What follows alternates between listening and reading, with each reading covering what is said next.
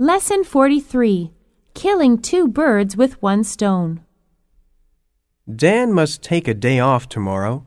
He has to take care of his sick mother. He ought to talk to his boss, but he's afraid. His boss might get angry with him.